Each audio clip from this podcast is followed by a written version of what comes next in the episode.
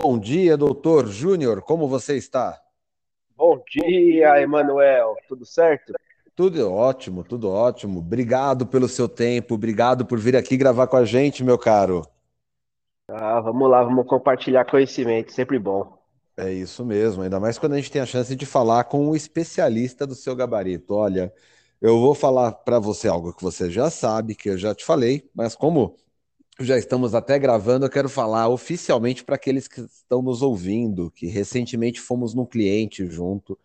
E, cara, que privilégio vê-lo conduzir a demonstração de uma ferramenta de digitalização, ou melhor, várias ferramentas, né? Tínhamos três dispositivos ali, e você indo conduzindo a demonstração da ferramenta, mostrando as diferenças entre elas. Parabéns, parabéns.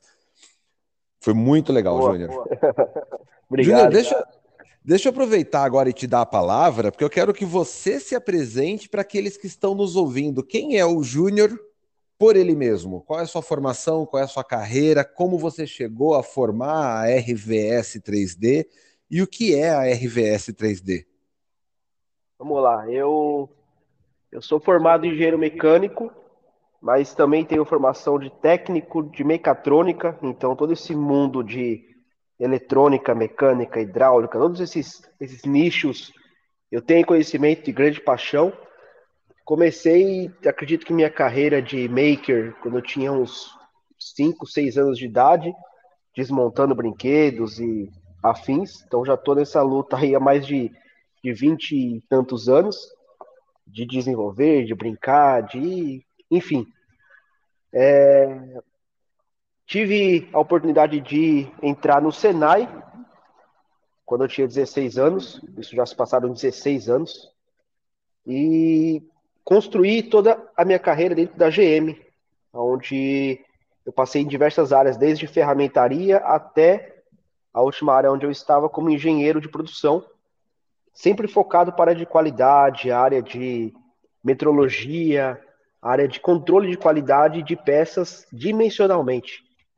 E durante toda essa trajetória, eu via a necessidade de equipamentos no mercado, porque eu sempre trabalhei com equipamentos de ponta, equipamentos de alta tecnologia, só que com custo também bem elevado. E eu, como sempre tive o espírito maker, eu queria construir coisas para mim com esse tipo de tecnologia. Uhum. Foi aí que, em 2015, surgiu a ideia de nós fazermos o, o desenvolvimento de um scanner nacional. É, por quê? Eu sabia que eu nunca poderia ter um scanner do que eu utilizava dentro da indústria, um scanner muito caro. E aí que veio essa ideia de por que não desenvolver um scanner para que nós possamos ter aqui fora? E começou essa luta desde 2015 até no ano passado no, nós fizemos o lançamento do primeiro equipamento e hoje já estamos na segunda geração desse equipamento, podendo oferecer uma tecnologia muito mais acessível, tanto para empresas que não poderiam comprar esse equipamento de ponta, quanto para pequenos empresários, makers, que podem ter essa ferramenta hoje para auxiliar nos trabalhos de digitalização e engenharia reversa. Legal, legal. Você já está até antecipando qual era a minha próxima pergunta, né? Você vem com essa bagagem toda. O, para que, que as pessoas utilizam o scanner de digitalização hoje? Como, aliás, existe uma diferença de terminologia, é, igual impressora 3D, manufatura aditiva, manufacture center, mas no final do dia é mais ou menos a mesma coisa, né? Nós sabemos hoje que a, chamamos de manufatura aditiva a impressora 3D para a indústria, aquela com foco em repetibilidade, aquela com foco em material proprietário, software proprietário, mas resultados repetíveis. E 3D printers são as impressoras menores, as de desktop, as performances, são chamadas mais comumente de 3D printers. No seu meio, falar de é, sistemas de digitalização, ou, ou falar de fotogrametria, ou falar de escaneamento 3D, o termo está associado a uma, a uma resolução, a uma qualidade? Na verdade, são tecnologias diferentes, né? Nós temos Olha. diversas tecnologias para aplicações e fins distintos. Então, é, quando você fala de fazer uma digitalização de um terreno para conseguir fazer toda a elevação desse terreno e utilizar isso para uma planta, para uma aplicação civil. Você vai ter equipamentos específicos para isso, seja um LiDAR, seja uma fotogrametria com drone, mas tudo é digitalização, seja com fotogrametria, com LiDAR, seja com drone, seja com os equipamentos de luz estruturada, equipamentos laser, é, tudo é digitalização. Então, os, os equipamentos têm essa, esse padrão de nome, né, de ser um scanner 3D, mas o que vai uhum. mudar é a tecnologia, assim como nós temos nas, nas impressoras o SLA, o MSLA, o SLS, o FDM, o que muda são as tecnologias, mas os, os nichos de aplicações não mudam o nome. Ok. Ok. E falando nessa mudança, então, quais são as formas que existem hoje de fazer a digitalização? É, é, eu costumava falar que era luz branca, laser e braço apalpador, mas eu acho que isso mudou, né? Eu devo estar falando alguma informação com uns 10 anos de atraso. É, hoje nós temos diversas tecnologias atuantes aí no mercado, e como eu disse, para fins diferentes, né?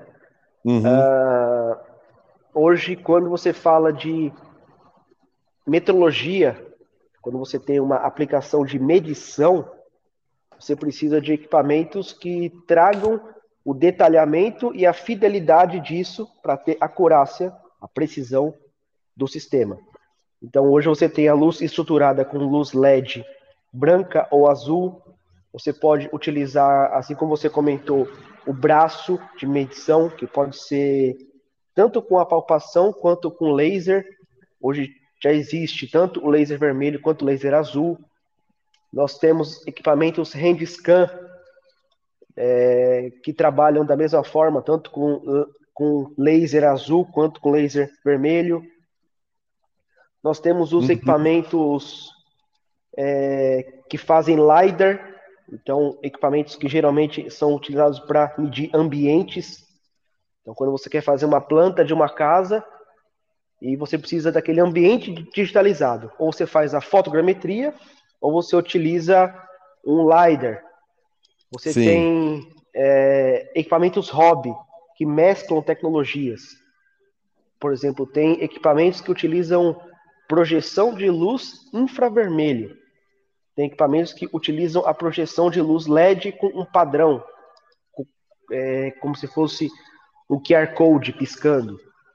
Então, hoje tem muita tecnologia para aplicações extremamente variadas, mas todos fazem basicamente a mesma coisa: capturar com uma câmera, seja padrões dentro dessa foto, ou sejam padrões que são projetados em cima do objeto ou do ambiente, e triangularizar isso. Criar uma nuvem de pontos e depois um arquivo de triângulos.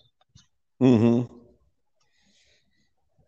Certo. Mas existe alguma tecnologia que é mais adequada para algum fim? Por exemplo, é, é a mesma coisa eu falar da digitalização de uma engrenagem pequena, de 20, 30 milímetros de diâmetro, ou de uma, da lateral de um veículo, ou da, do campo, como você falou, uma digitalização de uma fazenda. É, como é que a gente começa a escolher qual é o processo de, digita, de digitalização que eu vou usar na minha indústria? É, primeiro, é entender no seu processo qual vai ser o erro que você permite no processo. Esse certo. erro é o que nós chamamos de acurácia. Então, uhum. Então, todo equipamento tem uma acurácia que é o erro que ele se propõe a entregar, o erro máximo, e a resolução. A resolução é a densidade de pontos que eu tenho nessa área de captura.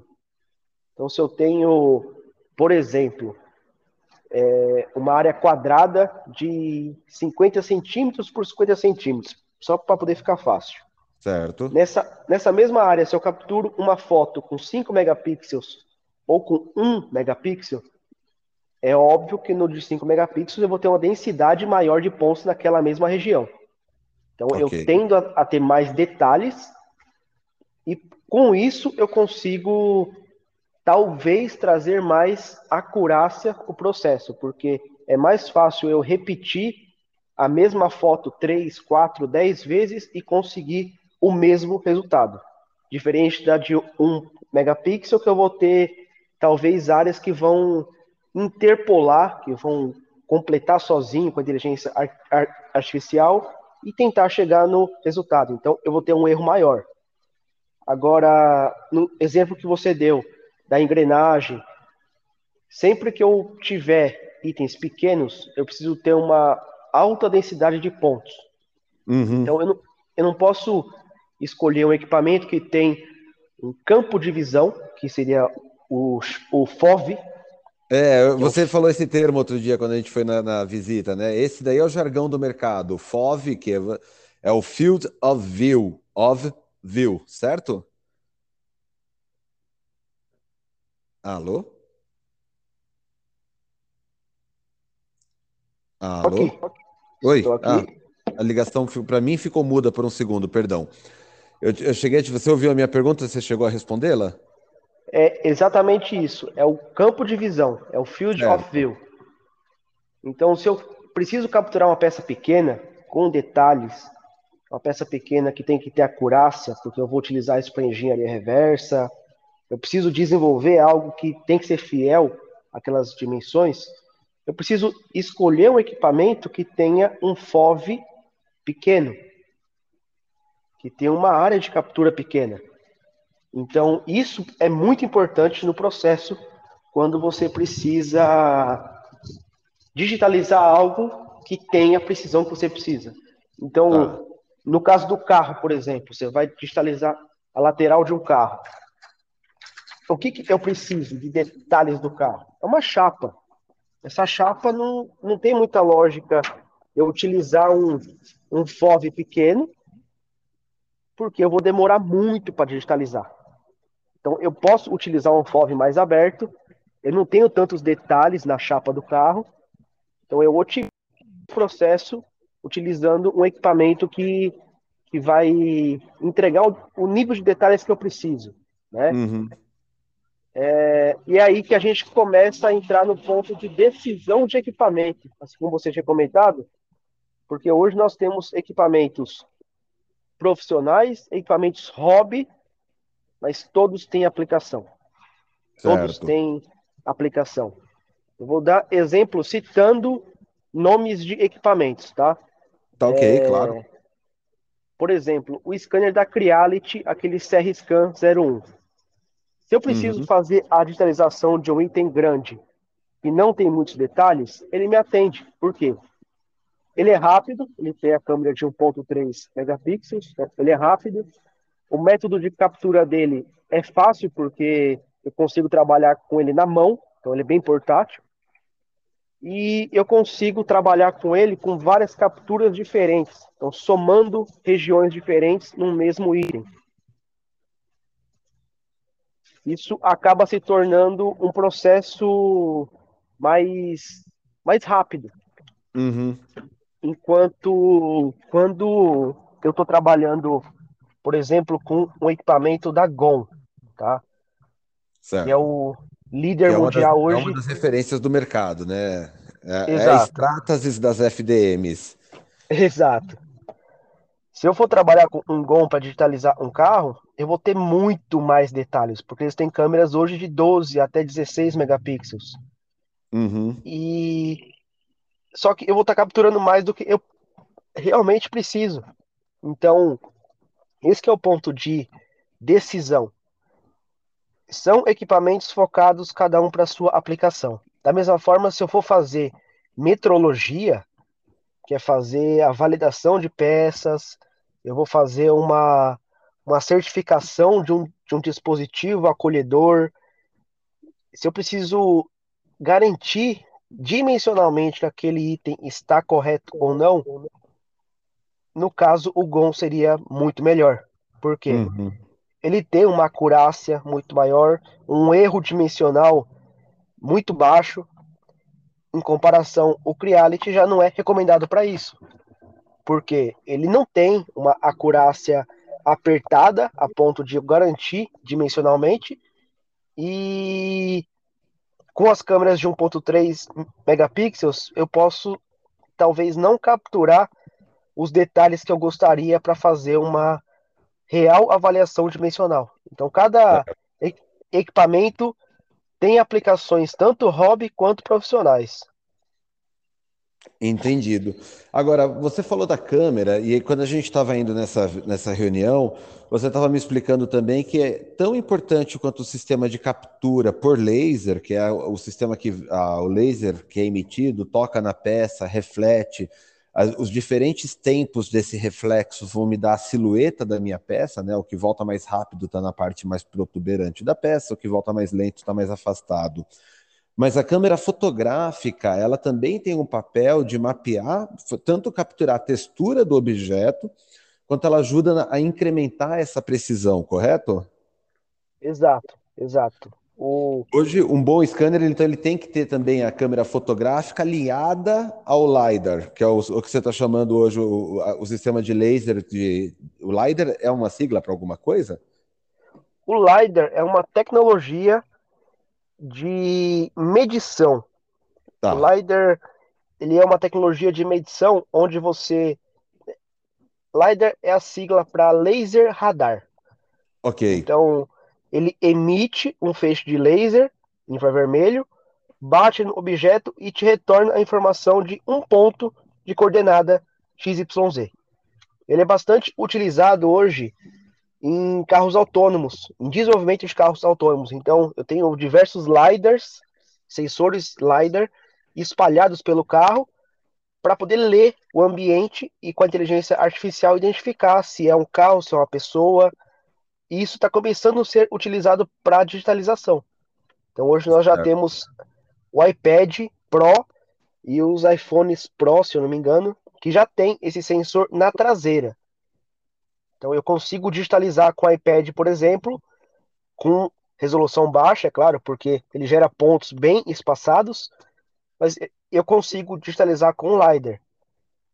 Uhum. Ah, o que você falou sobre a câmera é assim: nós precisamos de câmeras que tenham a resolução dela fiel e lentes que não propagam distorção na imagem. Porque se eu distorcer a imagem, é o que vai sair no escaneamento, na digitalização. Ok. E um ponto muito importante que nós sempre vamos observar nos, na, na, na diferença de scanners hobby e profissionais é exatamente a qualidade das câmeras. Porque todas as câmeras têm o CCD, que é aquele quadradinho aonde faz realmente a captura. Uhum. Quando, eu posso ter uma câmera de celular, por exemplo, que tem 64 megapixels, mas o CCD dela, o sensor dela, é muito pequeno, é menor do que 10 milímetros, ele é muito pequeno. Enquanto eu posso ter câmeras profissionais que tem um tamanho de 25 milímetros, que seria uma polegada, e que são de 5 megapixels. E isso vai fazer totalmente a diferença na captura, porque o que importa não é os megapixels, e sim o tamanho do CCD que vai me trazer uma imagem sem ruído, sem distorção. Entendi. É, é, por isso que nós sempre trabalhamos com câmeras que têm quanto maior o CCD, melhor, para a gente uhum. ter menor ruído, interferência na imagem. E dando sempre preferência para quando nós falamos de qualidade, de acurácia, em câmeras monocromáticas, para a gente não ter a distorção dos espectros de RGB da imagem. Isso traz uma imagem muito mais limpa e nítida para conseguir fazer a, a triangularização, né? Sim, mas aí eu acabo abrindo mão da câmera colorida que faz a texturização, né? Claro que a textura é um recurso estético para quem está restaurando um objeto de um museu, ou vai fazer algum objeto de cenografia, de dioramas para colecionáveis, mas na indústria automotiva, na indústria aeroespacial, aquela que quer a maior acurácia, eu acabo abrindo mão então das câmeras coloridas que tirariam essa, que me dariam essa textura, correto? Exato, exato. É uma, é uma balança, não tem como ter os dois. É, são aplicações muito específicas que utilizam textura, né? É, hoje dá para você ter um, meio termo. Hoje nós na RVS 3D temos equipamentos que têm câmera colorida e outros que têm câmera monocromática, exatamente para poder oferecer esse meio termo. Mas quando eu coloco, por exemplo, a câmera colorida, eu tenho que baixar a taxa de captura em quase 50%. Ou seja, a captura acaba se tornando um pouco mais lenta, porque o dado que vem da câmera carrega toda essa informação. Uhum. Então, você prejudica um pouco o desempenho, por um lado, mas por outro lado você consegue oferecer um, um equipamento que faz tanto o dimensional quanto a textura. Mas eu, eu, é sempre um trade, né? Eu acabo para chegar lá na máxima precisão possível, eu vou abrindo mão de algumas coisas que são reflexos, que vão gerar ruído, que vão gerar interferência. Exato, exato. É, a gente vai fazendo. Agora, tudo isso que a gente falou é uma parte da equação. Eu entendo que você criou hoje, tem, você tem três modelos de scanner à venda na RVS que você desenvolveu. Você exato, tem. Exato. Como é que você qualifica esses três produtos que você criou? Bom, hoje, hoje nós temos à disposição três modelos de equipamentos que são focados para aplicações específicas. Não quer dizer que, sai, é, que eles serão exclusivos para essas aplicações, mas eles desempenham melhor nessas aplicações. Uhum. Assim como eu disse no começo, a importância do FOV, do campo de visão do equipamento, nós temos hoje o equipamento que é o HARP-D, que é o equipamento desktop, onde nós temos um FOV reduzido com uma área de captura de 120 milímetros. Ou seja, eu consigo capturar muito bem itens pequenos. Um modelo dental, odonto, joias, mecânica de precisão, itens que realmente precisam de alto detalhamento e são pequenos. Certo. Temos o Harp M, que é o nosso equipamento mais mobile, onde ele tem um campo de visão, um FOV de 320 milímetros. Esse é o nosso equipamento mais flexível para aplicações tanto de peças pequenas, médias e grandes, até um carro inteiro, por exemplo. Tanto o Harp D quanto o Harp M trabalham com câmeras coloridas, então eu tenho a opção de fazer a captura com cor. E nós temos o equipamento Harp X, que já é focado mais para o nicho industrial porque nós não trabalhamos com a colorida, ela é monocromática, ela entrega quase o dobro de velocidade. Só para efeito de comparação, eu trabalho com uma taxa de frames de captura de 36 fps no Harp D e no Harp M, enquanto no Harp X eu trabalho com 60 fps. Então é quase uhum. o dobro de velocidade de captura. E nesse equipamento HarpX eu tenho a possibilidade de trabalhar com FOV variável.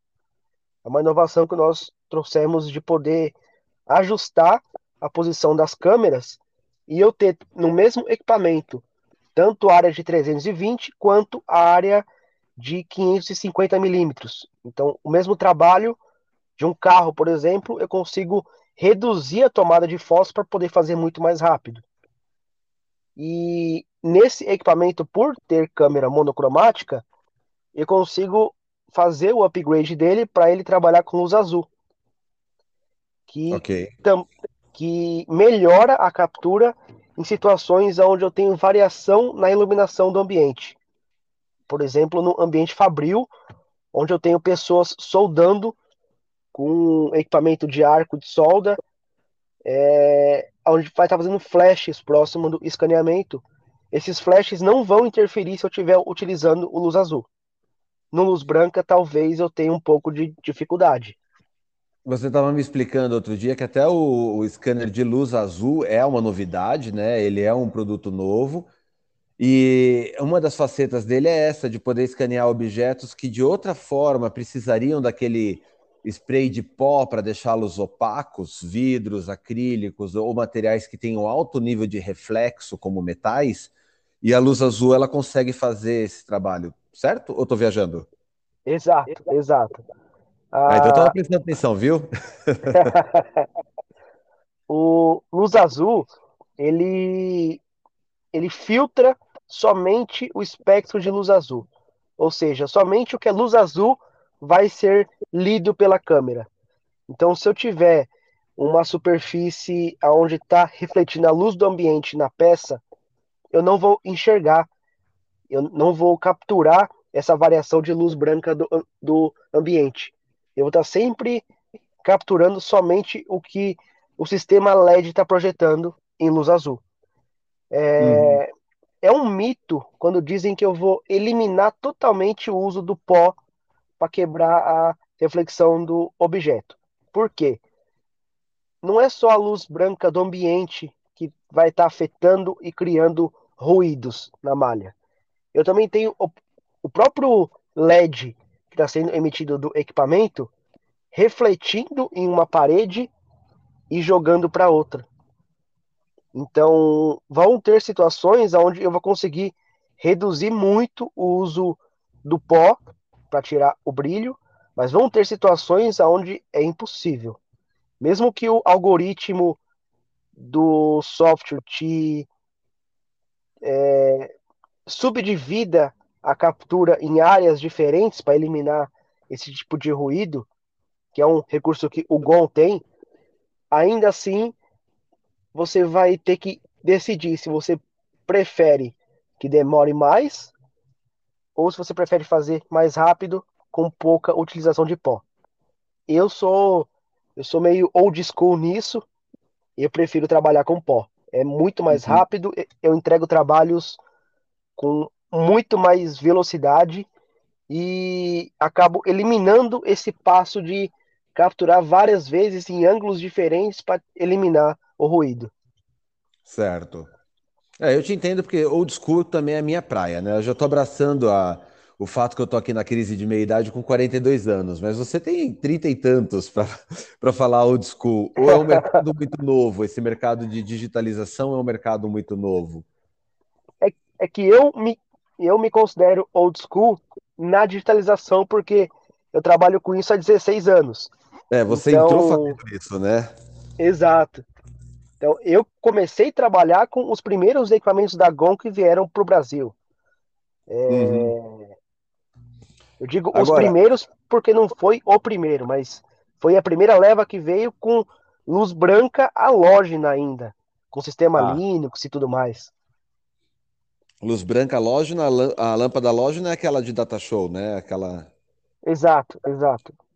Tá.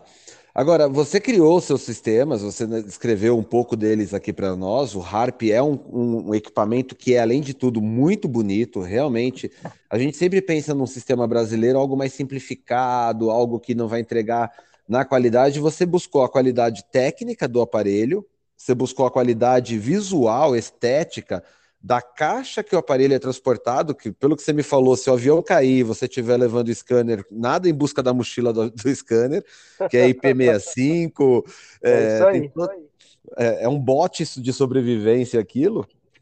Agora, é, parabéns primeiro, né, pela, por criar esse aparelho que ele é, ele entrega na estética, no visual da ferramenta, do tripé que ele está apoiado, a carcaça do aparelho, a mesma qualidade que ele te entrega no arquivo digitalizado. Mas qual foi a luta para você criar ele? Como foi a sua dificuldade para achar esses componentes no Brasil? Foi fácil? Foi difícil? Aí buscando já entender o seu braço empreendedor nessa história toda. Sim, sim. É, eu, eu, eu digo que a minha escola foi a indústria. Então, tanto trabalhando na GM quanto visitando fornecedores, quando eu trabalhava lá dentro, eu sempre tive essa escola de fazer do jeito certo, fazer o planejamento. Então nós começamos em 2015 e pela parte de programação, a parte de design do equipamento, da funcionalidade e assim como muitas coisas que nós compramos hoje, nós precisamos comprar alguma coisa e nós somos atraídos pelo visual daquilo. Uhum. Então, era um ponto que eu me esforcei bastante para que nós tivéssemos o, um produto chamativo, um produto é, realmente gostoso de você olhar e identificar a qualidade só pelo visual. Certo. Porque é diferente vou fazer uma analogia de você comprar uma uma picape que saiu da GM com o motor 400, aquele motor 6 cilindros, e você comprar de um fabricante nacional que fez um carro horrível e tinha o mesmo motor 400 dentro. Tá. Então, é, é diferente quando você olha algo e vê o design que foi pensado para a utilização. É, a gente e... pode falar que tem a qualidade real e a qualidade percebida, né? Aquilo que o cliente percebe que está comprando. Exato. E... Mas foi fácil achar esses fornecedores aqui? Então, isso que é a parte difícil. A indústria no Brasil ela ainda é muito fechada e difícil de, de encontrar é, recursos que a gente pode utilizar aqui. Então, o desenvolvimento nosso ele foi bem trabalhoso, especificamente por causa disso. Hoje, dentro do Brasil, eu não tenho fabricantes de câmeras, por exemplo, nem de uhum. lentes específicas. Eu tenho que importar esses itens. Esses itens certo. são importados. O, os outros componentes que nós temos são itens nacionais ou de importadores diretos, por exemplo que auxilia a nossa construção. Mas o, uhum. todo o processo nosso foi focado em trazer algo que o cliente possa ter e que vai ter uma vida útil adequada. Eu não gosto do, do processo onde você compra algo e em um ano ele morre, em dois anos ele está inutilizado, ou de que você tenha que, que Fica dependendo. É, uma obsolescência do... programada, né? Exato, exato. Então, o nosso planejamento foi exatamente para isso, para que nós trouxéssemos um, um equipamento, uma linha de equipamentos que pudesse suprir a necessidade do cliente, que tivesse um aspecto de, de equipamento profissional, como ele é, e que nós tivéssemos uma cadeia de suprimentos adequada. Então, hoje, eu tenho parcerias com empresas nacionais que me fornecem certos componentes. Então, essa cadeia, para mim, está muito, muito ideal, porque eu trabalho com itens nacionalizados. Então, a, a, a chance de eu ficar sem peça é muito menor do que se eu tivesse importando peças de outros países, com ah, embargos comerciais e tudo e mais. E eu acrescento, né? A sua estabilidade de preço também vai ser muito mais fácil de você ter controle, né? Porque você está menos é, suscetível a variações abruptas do dólar, por exemplo, quando você consegue trazer uma cadeia nacionalizada. Exato, exato.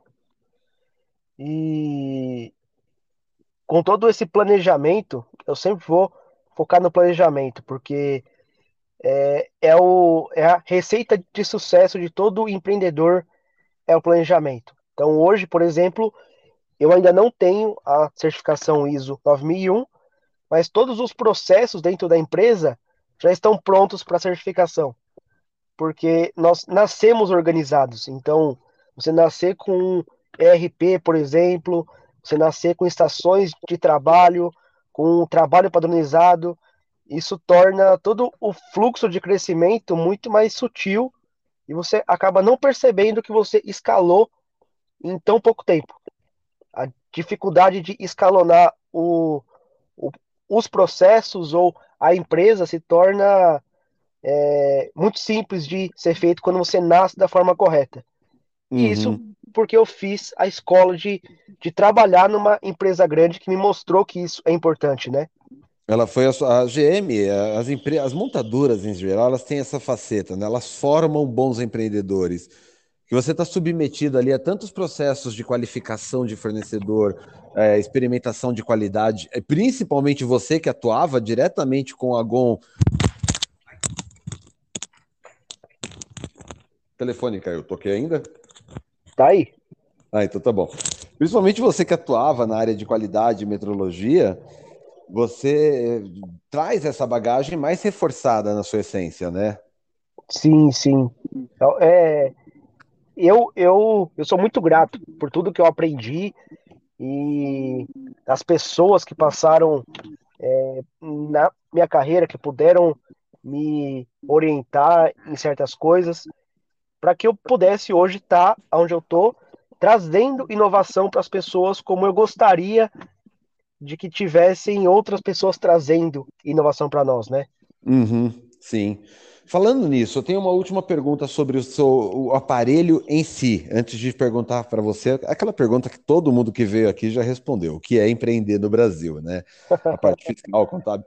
Como é que foi para criar o software? Hoje você não, não existe, diferente da impressão 3D, que você pode criar a impressora e daí você usa o Cura que está pronto, usa o Prusa Slicer que já existe. No, na área de digitalização, existe alguma coisa open source ou você teve que fazer scratch from zero, assim, construir da, da fundação ao software total? É, esse desenvolvimento ele demorou. Nós contratamos o desenvolvimento, é, sempre trabalhando ativamente com os programadores, porque é, hoje não existe essa mão de obra no mercado. Então, hoje as pessoas que se formam nessa área de visão computacional, que é utilizar câmeras para interação, é, elas são contratadas pelas big techs. Então, hum. uma Apple, por exemplo, vai contratar essa pessoa para conseguir fazer os sistemas de desbloqueio facial. Um Facebook vai contratar esse tipo de profissional para poder fazer o reconhecimento facial das fotos do Facebook e do Instagram, por exemplo. Uhum. E esse tipo de profissional é bem difícil. E nós conseguimos contratar uma equipe para poder fazer, que tinha esse conhecimento, e desenvolver o software com o nosso feedback de desenvolvimento do hardware. Então foi uma integração entre hardware e software até chegar no nível de software que nós temos hoje. E hoje e não nós tinha já nada cons... pronto, né? Você teve que fazer do zero. Não tem uma plataforma open source universal não de tem. scanner. Não tem. Hoje, o que nós temos na visão computacional como um todo são, bibli... são bibliotecas que te auxiliam no desenvolvimento. Por exemplo, a PCL, que é a Point Cloud Library, que é uhum. uma biblioteca que pega essas nuvens de pontos e geram um STL, por exemplo. Ou você tem o OpenCV, que é o Open Computational Vision, que consegue trabalhar com câmeras para gerar a nuvem de pontos. Mas em si, uma plataforma ou um firmware como o Marlin, por exemplo, onde você só instala no equipamento, ainda não existe. É, então todo o desenvolvimento ele, ele é mais difícil por causa disso, porque é do zero e cada um faz de uma forma. Então, se eu comparar, por exemplo, o meu algoritmo de de projeção LED, ele é diferente do algoritmo do software FlexScan, do software da GOM, do antigo software da HP. Todos eles projetam padrões, mas cada um trabalha com seu padrão. Certo. Então nós temos, dá para dizer que existe até algum problema de, interport, é, de ecossistema, de portabilidade de dados. Se eu criei uma biblioteca de capturas em uma plataforma, é difícil migrar para outra ou não? Isso não tem nada a ver. O software que faz a leitura é um e o formato exportado sempre vai ser o, o, o PLY, o STL, o OBJ. Eu não chego Exato, a ter problemas de mudar de plataforma, né? Exato. Você consegue migrar os dados, sendo exportando já o arquivo triangularizado quanto exportando a nuvem. Certo. Então, a nuvem, se você quiser exportar ela em formato TXT, que vão ser todos os XYZ de todos os pontos que você capturou, dá para fazer essa migração de dados entre softwares, que é, hum.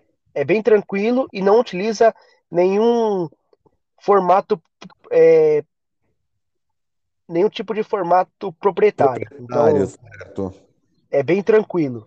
Agora, abrir um, um projeto feito no GOM, no software da Criaform, por exemplo, você já não consegue, porque aí é, é o, é o software que tem um projeto específico. Seria o mesmo que abrir um SolidWorks num Fusion. Não abre, por exemplo, né? Sim, sim. Aí tem o arquivo de, de análise, o arquivo do leitor, do, do software que vai costurar essa malha, esse sim é um arquivo proprietário. Imagino Exato. que eu também, né? Você também criou um formato para o seu software. Sim, sim, nós temos também. Aliás, o nosso software ele trabalha com licença. Então, a licença do software é a que permite a abertura do software para digitalização.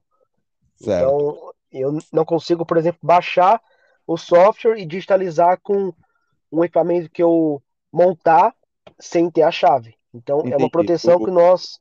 nós a, seu a, scanner, nós... ele é um hard lock da, do seu software. Eu não consigo Exato. pegar o software e usar com um da concorrência. Exato. Legal, eu acho que é importante, porque tem que valorizar o trabalho de desenvolvimento todo que você fez, né? E o software é, é não é o mais importante, como a gente falou, a câmera é, é fundamental, a resolução das lentes é fundamental, o tipo de laser emitido é fundamental, mas sem o software nada disso importa. Você vai ter um TXT apenas, na melhor das hipóteses. Né? O software é fundamental para acelerar a geração desses pontos em um arquivo real, execuível, prático. Exato, exato. Hoje nós temos diversos tipos de processamento que dá para ser feito, tanto com o processador do computador ou com a placa de vídeo desse computador. Isso pode ser um, um computador, um tablet, um notebook, um celular, mas tem os meios de você fazer isso que vai trazer mais agilidade para o processo ou não. E cada um, cada desenvolvedor escolhe como trabalhar.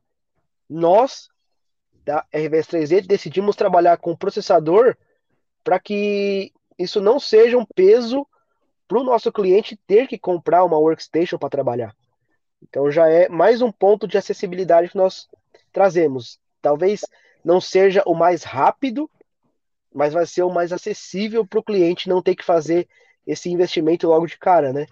Uhum, legal, é uma postura interessante, a mesma postura que eu, onde estou trabalhando hoje, que a Ingebras adotou para o software de realidade virtual, tirar o peso do processamento do, da máquina e otimizar o algoritmo que gera o 3D com o mesmo objetivo, né? Popularizar e tirar o pênalti ou o pedágio de acesso à tecnologia, que seria ter um supercomputador além de ter o sistema, além de ter o software.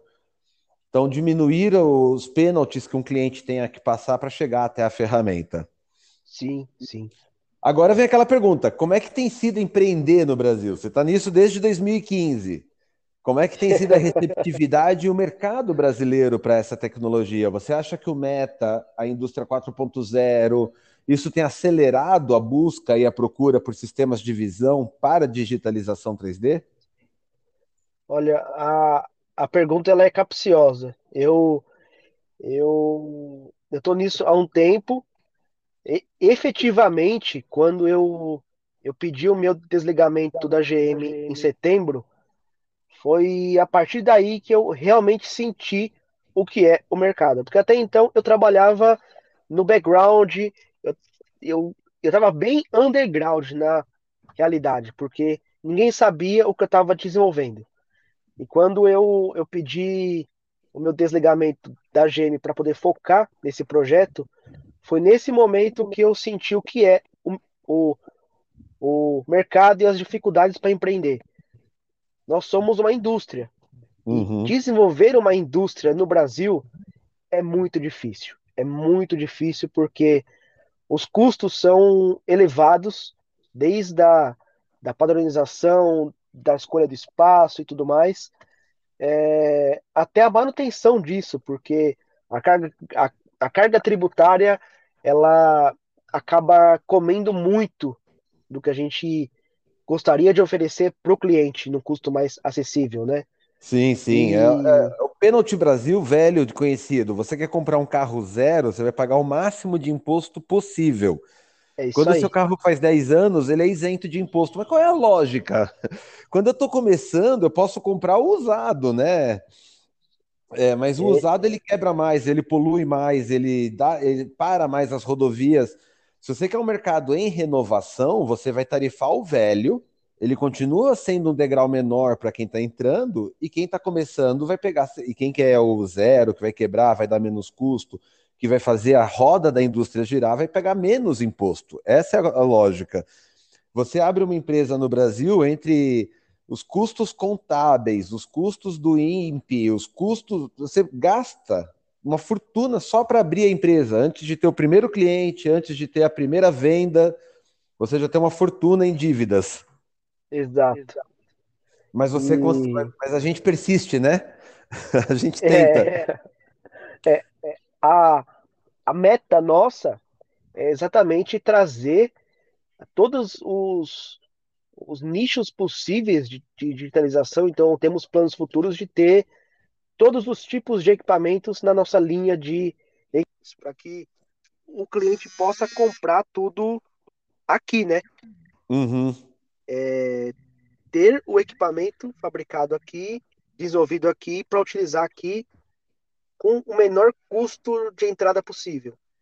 É, é difícil, é difícil, mas hoje, hoje eu tenho orgulho de dizer que nós estamos traçando e desenvolvendo uma empresa é, com recurso próprio. Então, Sim. eu não tenho aporte de investidor estrangeiro, por exemplo. Então, ela é uma empresa totalmente nacional. Uhum. E. Oi? Sim, sim, estou concordando. Eu acho que caiu o meu áudio eu... aqui do, do fone, mas dá para ouvir pelo celular. Tá. É... E o que acontece? Ah, Nossa, tá muito baixo agora. com com a vinda do Meta. Tá ouvindo? Sim. Tô, tô sim, tô sim. Então, com a vinda do Meta, nós temos aí a, a possibilidade de escalar isso, porque muitas pessoas não tinham conhecimento do que era a digitalização e da importância disso. Então, está ajudando a impulsionar a nossa empresa e no mesmo momento nós temos aí a hype das impressoras 3D. Uh, uhum. A gente consegue ver que até a própria Creality, que é hoje uma evangelizadora de impressão 3D, já está partindo para o escaneamento porque eles estão vendo que é o futuro. Sim. E nós desenvolvermos essa empresa nacional que faz equipamentos, que dá treinamento, que, que proporciona conhecimento de digitalização, se torna até mais fácil, porque o mercado está pedindo isso. O mercado está solicitando que nós tenhamos essa tecnologia à disposição. Para a gente está sendo desafiador, mas em contrapartida está sendo bom porque tem um mercado muito aberto para isso nesse momento. Que bom. E agora as pessoas ficaram curiosas, elas querem saber mais do seu trabalho. Aonde que elas podem acompanhar o seu trabalho, o que você está desenvolvendo? Qual é o site, Instagram, e-mail, WhatsApp que você quer deixar para a turma entrar em contato com você? Boa. É, hoje nossa rede social principal é o Instagram. Temos também o site e o WhatsApp para contato. Uh, só para as pessoas entenderem o que é a RVS 3D. RVS é um acrônimo, é uma redução que nós fizemos da palavra reverse, porque nós trazemos a possibilidade de você fazer a engenharia reversa utilizando o 3D. Então, sempre que você pensar no RVS, é a palavra reverse 3D que está sendo reduzida. Então hoje no Instagram é o RVS underline 3D. O nosso site é o rvs3d.com e temos o WhatsApp que também está cadastrado no Instagram ou no nosso site, que é o 11 9 30 70 9493. E 11 9 30 que... 70 9493. Exato. Certo. E para aqueles que têm dúvidas de qual equipamento comprar, é, seja os nossos equipamentos, sejam equipamentos de outros fabricantes, não se acanhe, pode entrar em contato, manda mensagem para a gente no Instagram, no WhatsApp, tira as dúvidas. O que nós queremos proporcionar é que os clientes possam de fato, escolher a melhor opção para sua aplicação, seja o nosso é. equipamento ou o equipamento de qualquer outro fabricante. Mas Isso é algo que eu posso falar. Não, deixa até que eu fale no lugar de você, porque eu vi você fazer isso. Então, você que está nos ouvindo aí no, do outro lado do podcast, O Júnior, ele é um consultor de manufatura aditiva na, na, no segmento particular, perdão. Ele é um consultor em digitalização de, de arquivos, de peças, e como consultor, ele não se prende à sua própria tecnologia. Eu vi ele demonstrar três tecnologias em um cliente, com prós e contras, de uma forma ponderada, junto com o cliente, chegando a conclusões de quais são os melhores produtos que o cliente vai ter que ter. E igual falar de impressora 3D de resina ou impressora 3D de FDM, no final do dia, no longo prazo, os clientes em geral vão ter que ter mais de um sistema, não é mesmo? Exato, exato. Então, o Júnior ele é hoje esse consultor, é uma autoridade digital sobre o assunto e eu atesto, podem procurá-lo para fazer perguntas do seu pequeno scanner Kinect que você está ligando no seu Windows 11 usando o aplicativo da Microsoft 3D Scan lá da loja da Microsoft Store. Pode procurar ele para tirar dúvidas, começar a engatinhar nesse mercado. E você esteve na FEIMEC agora em maio, você tem planos de estar expondo, né, na, de repente, agora na, na feira da, ferramentas de fabricação digital, a antiga Expo 3DBR. Você tem planos de participar em alguma outra feira próxima? Nós temos sim. A experiência da FEMEC foi fantástica e nós queremos continuar com, com esse tipo de evento porque a, a, a absorção das pessoas que vão para esse tipo de evento, o quanto de pessoas que nós conseguimos atingir é, é muito grande. Então, nós temos planos já de outras feiras, tanto industriais quanto de outros nichos. É, acredito que para esse ano ainda vai ter umas duas ou três aparições em feiras diferentes. Então, quem acompanhar a gente nas redes sociais vai ter essa, essa informação. E se quiser ver de perto o equipamento, sem, sem precisar solicitar uma demonstração, por exemplo, acompanha lá que a gente vai conseguir divulgar com antecedência as feiras, os eventos onde a gente vai estar expondo. E é claro que nós, da revista Impresso 3D, também vamos estar noticiando a RVS 3D desde o dia que tive o prazer de conhecê-lo, lá na inauguração do, da nova sede da 3DX Filamentos, do Kleber Rampazzo é uma pessoa que entrou no nosso radar aqui da revista e que a gente não vai deixar sair tão fácil. Tem rastreador e Apple Tag escondido até na mochila. É isso aí. Nós temos certeza que você, Júnior, e a sua empresa vão muito longe. Tem um produto fenomenal, qualidade de produtos internacionais, mas com uma série de posturas, de serviços, de microentregas ao redor do produto, que, na minha visão, até posicionam de forma superior a grandes nomes internacionais. E é um cara que eu tenho certeza que eu tenho a, a, o privilégio de fazer visitas contigo hoje, este ano. Ano que vem, o mercado entendendo como o seu produto é valioso, você já vai ter um exército de minions fazendo demo, fazendo shows, enquanto você está ocupado com outros grandes planos, como fazer a fábrica da China dobrar a produção e outros problemas melhores. com certeza. Júnior, obrigado pelo seu tempo, cara. Obrigado. Últimas considerações, alguma última palavra para deixar para o nosso ouvinte? Não, o, o principal aqui é te agradecer pelo, pela oportunidade de, de poder compartilhar um pouco mais esse conhecimento, é, te agradecer pelo trabalho que você faz com a revista e, e é, é algo que a gente já conversou antes, que você até não gosta muito desse termo, mas nós somos influenciadores, então nós temos o, o dever de, de poder mostrar o que é certo, o que é errado, de uma forma muito nítida para as pessoas tomarem decisões sem, sem tomar partido para um lado ou para outro. Então, o trabalho que você faz é fantástico, me inspira. É, e espero que você continue com esse projeto e com outros aí, para que a gente consiga trabalhar junto mais vezes. Com certeza. Obrigado pelas palavras, Júnior. E obrigado de novo pelo seu tempo. Valeu, Manuel.